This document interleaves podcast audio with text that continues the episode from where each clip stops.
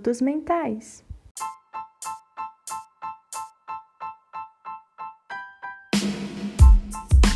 Olá pessoal, tenham um bom dia. Eu sou Bruno Marcelino, membro do projeto Minutos Mentais da Universidade Federal de Alfenas, e hoje eu venho apresentar para vocês a Flávia, que irá abordar sobre a temática do CAPS AD, seus desafios e possibilidades. Acompanhe daí.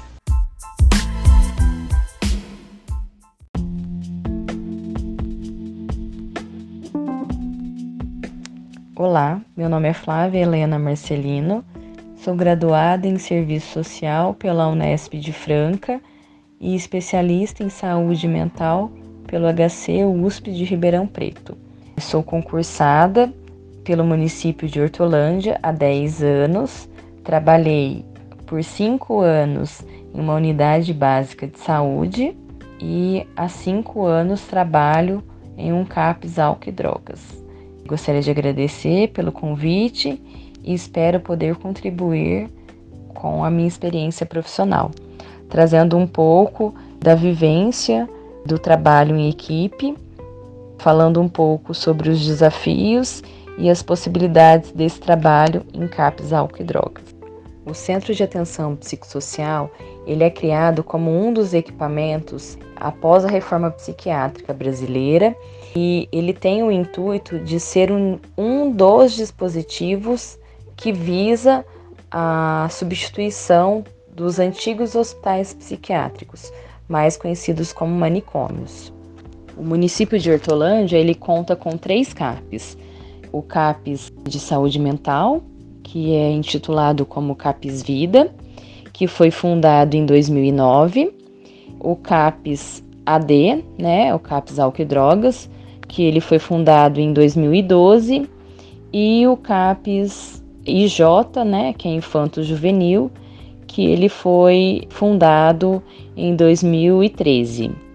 Esses são os três CAPs que atendem a população de Hortolândia. Cada um deles atendem um público específico. O CAPES Vida, ele atende pessoas com transtornos mentais graves e severos e seus familiares. Já o CAPS-AD, ele atende a pessoas com quadros graves e intenso sofrimento decorrente do uso abusivo de substâncias, essas sendo álcool ou outras drogas. Já o CAPS Infanto Juvenil, ele atende né, crianças e adolescentes até os 18 anos e que se estende né, até os 21, dependendo da situação. O CAPS AD de Hortolândia, ele conta com uma equipe multiprofissional, sendo esta composta por enfermeiros, técnicos de enfermagem, assistente social, psicólogos, farmacêutica, médico psiquiatra, médico clínico geral, equipe administrativa, equipe de limpeza, copeira e coordenação. O público-alvo atendido pela equipe do CAPS-AD é de pessoas com quadros graves e em sofrimento decorrentes do uso abusivo de substâncias psicoativas e seus familiares. O CAPS, ele é um serviço de portas abertas, ou seja, qualquer pessoa que faça o uso de substância ela pode procurar o nosso serviço de segunda a sexta, das 7 da manhã às 16 horas. A gente sempre tem alguém da equipe que está para o primeiro atendimento.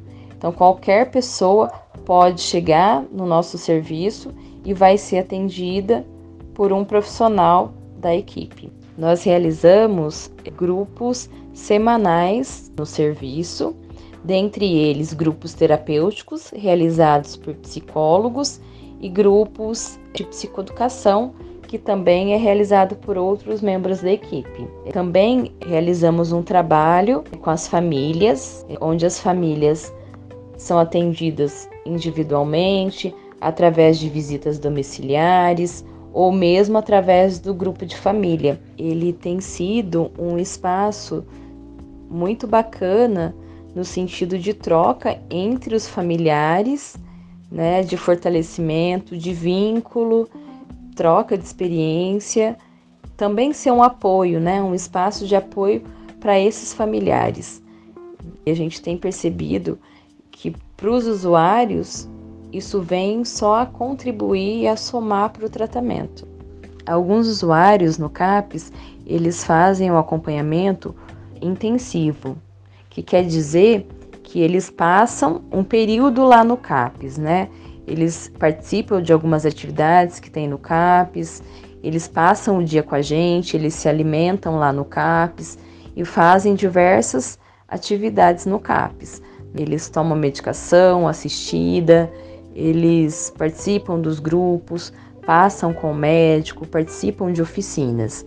Alguns usuários fazem esse tipo de acompanhamento, né, que a gente coloca como pacientes intensivos.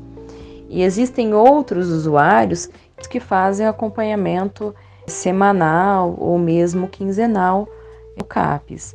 Esses usuários muitas vezes participam de grupos, retiram suas medicações, seus familiares fazem os atendimentos e passam por atendimentos no CAPES, passam pelo médico ou por algum atendimento individual.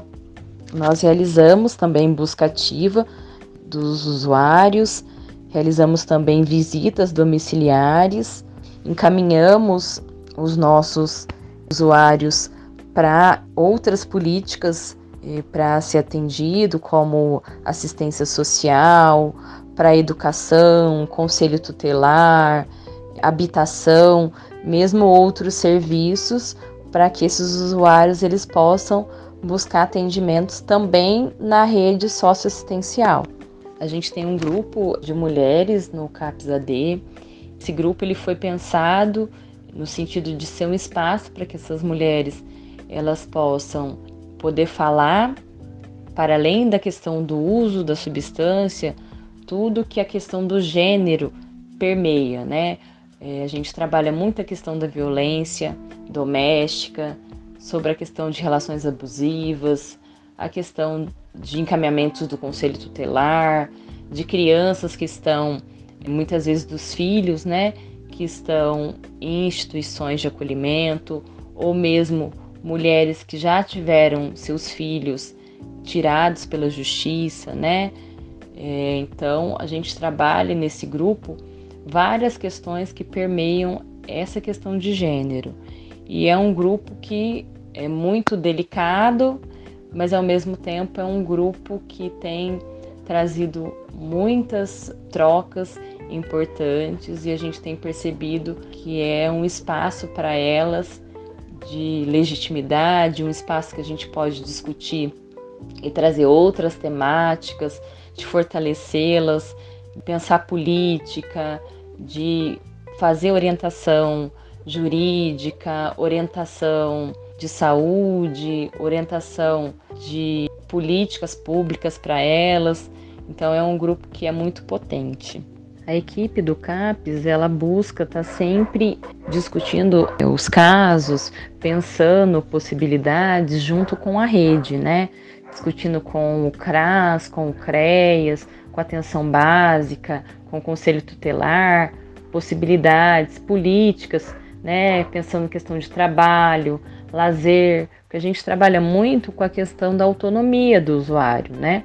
Para além da questão do tratamento, do uso da medicação, dos grupos, né? A gente pensa a saúde como algo mais amplo, né? Para que a pessoa tenha saúde, ela precisa ter trabalho, ela precisa ter educação, ela precisa se alimentar, ela precisa ter lazer, ela precisa ter um todo. Então, a rede socioassistencial, ela precisa também estar é, tá junto para que a gente consiga também trabalhar essa autonomia com o usuário. E eu acredito que esse é o trabalho maior que o CAPS pode proporcionar. Uma das dificuldades que a gente encontra no nosso trabalho é relacionada à questão dessa relação com a rede, onde a gente ainda precisa avançar muito na questão da dependência química como algo que é de saúde pública, onde ainda a gente vê que os profissionais eles têm um olhar moralizante em relação à questão do uso da substância. E isso dificulta muito a gente pensar ações de cuidado em liberdade, de autonomia, de tudo isso para o usuário. Então é algo que, que eu acredito que a gente precisa avançar é nessa discussão de que a gente precisa romper com o preconceito, romper com a crítica e trazer mais as questões técnicas. Uma outra dificuldade que a gente encontra é a questão da redução e dos cortes dos recursos públicos. Isso impacta diretamente no nosso trabalho. Um exemplo em relação a isso, por exemplo, a questão do transporte. É previsto para cada CAPES que ele possua um transporte para cada CAPES. Só que, por exemplo, aqui no município, a gente tem um transporte que é dividido para dois serviços. Então, o CAPS AD divide o transporte com o CAPS Infanto Juvenil. A gente possui dois dias para transporte, então, que é na quarta e na sexta. Esses dias são insuficientes. Com a redução desses recursos, fica ainda mais difícil a gente pleitear um transporte próprio para o CAPES. Com certeza, isso impacta no nosso, no que a gente poderia ofertar para o usuário. Por exemplo, buscar um usuário que não tem uma certa adesão, tentar é, vincular com esse usuário, fazer visitas domiciliares, atendimentos território, levar os usuários em algum outro serviço para atendimento. Então, tudo isso acaba que, como a gente não tem esse equipamento, com certeza esses cortes e reduções dos recursos públicos, eles afetam a qualidade do nosso trabalho. Em relação às possibilidades, eu acredito que o trabalho em equipe multiprofissional, ele é de extrema importância, contribui muito para um olhar mais ampliado de cuidado em liberdade para os nossos usuários. Eu acredito que seja um grande diferencial ter diversos profissionais com olhares que se complementam para que a gente trabalhe autonomia, para que a gente trabalhe vínculo, para que a gente trabalhe diversas questões com essas pessoas que são atendidas pelo nosso serviço. Eu acredito que seja um grande diferencial e contribui muito para eh, um atendimento de qualidade para essas pessoas. Outra possibilidade é as atividades e os grupos realizados pelo CAPS-AD, onde se trabalha a autonomia dos usuários, a reabilitação, o cuidado em liberdade, trabalho com famílias e tantos outros aspectos da vida desses usuários. Algo que a gente conversa muito em equipe, essa questão do atendimento para fora do CAPES, que os nossos usuários, eles precisam estar no seu território, precisam ocupar os espaços de lazer, de saúde, de educação, de esporte, entre outros espaços, para que eles possam ter saúde.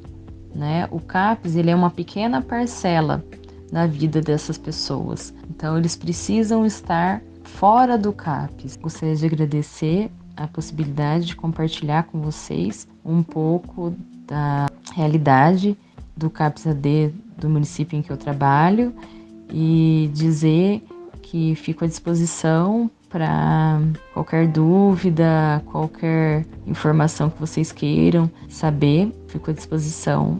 Vou deixar meu contato para que vocês possam fazer contato comigo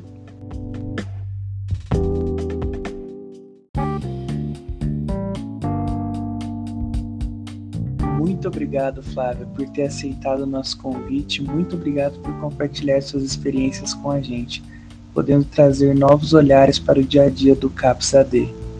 Pessoal, para novas ideias e para poderem entrar em contato com a nossa convidada para sanar possíveis dúvidas, deixamos aqui as nossas redes sociais na descrição do podcast.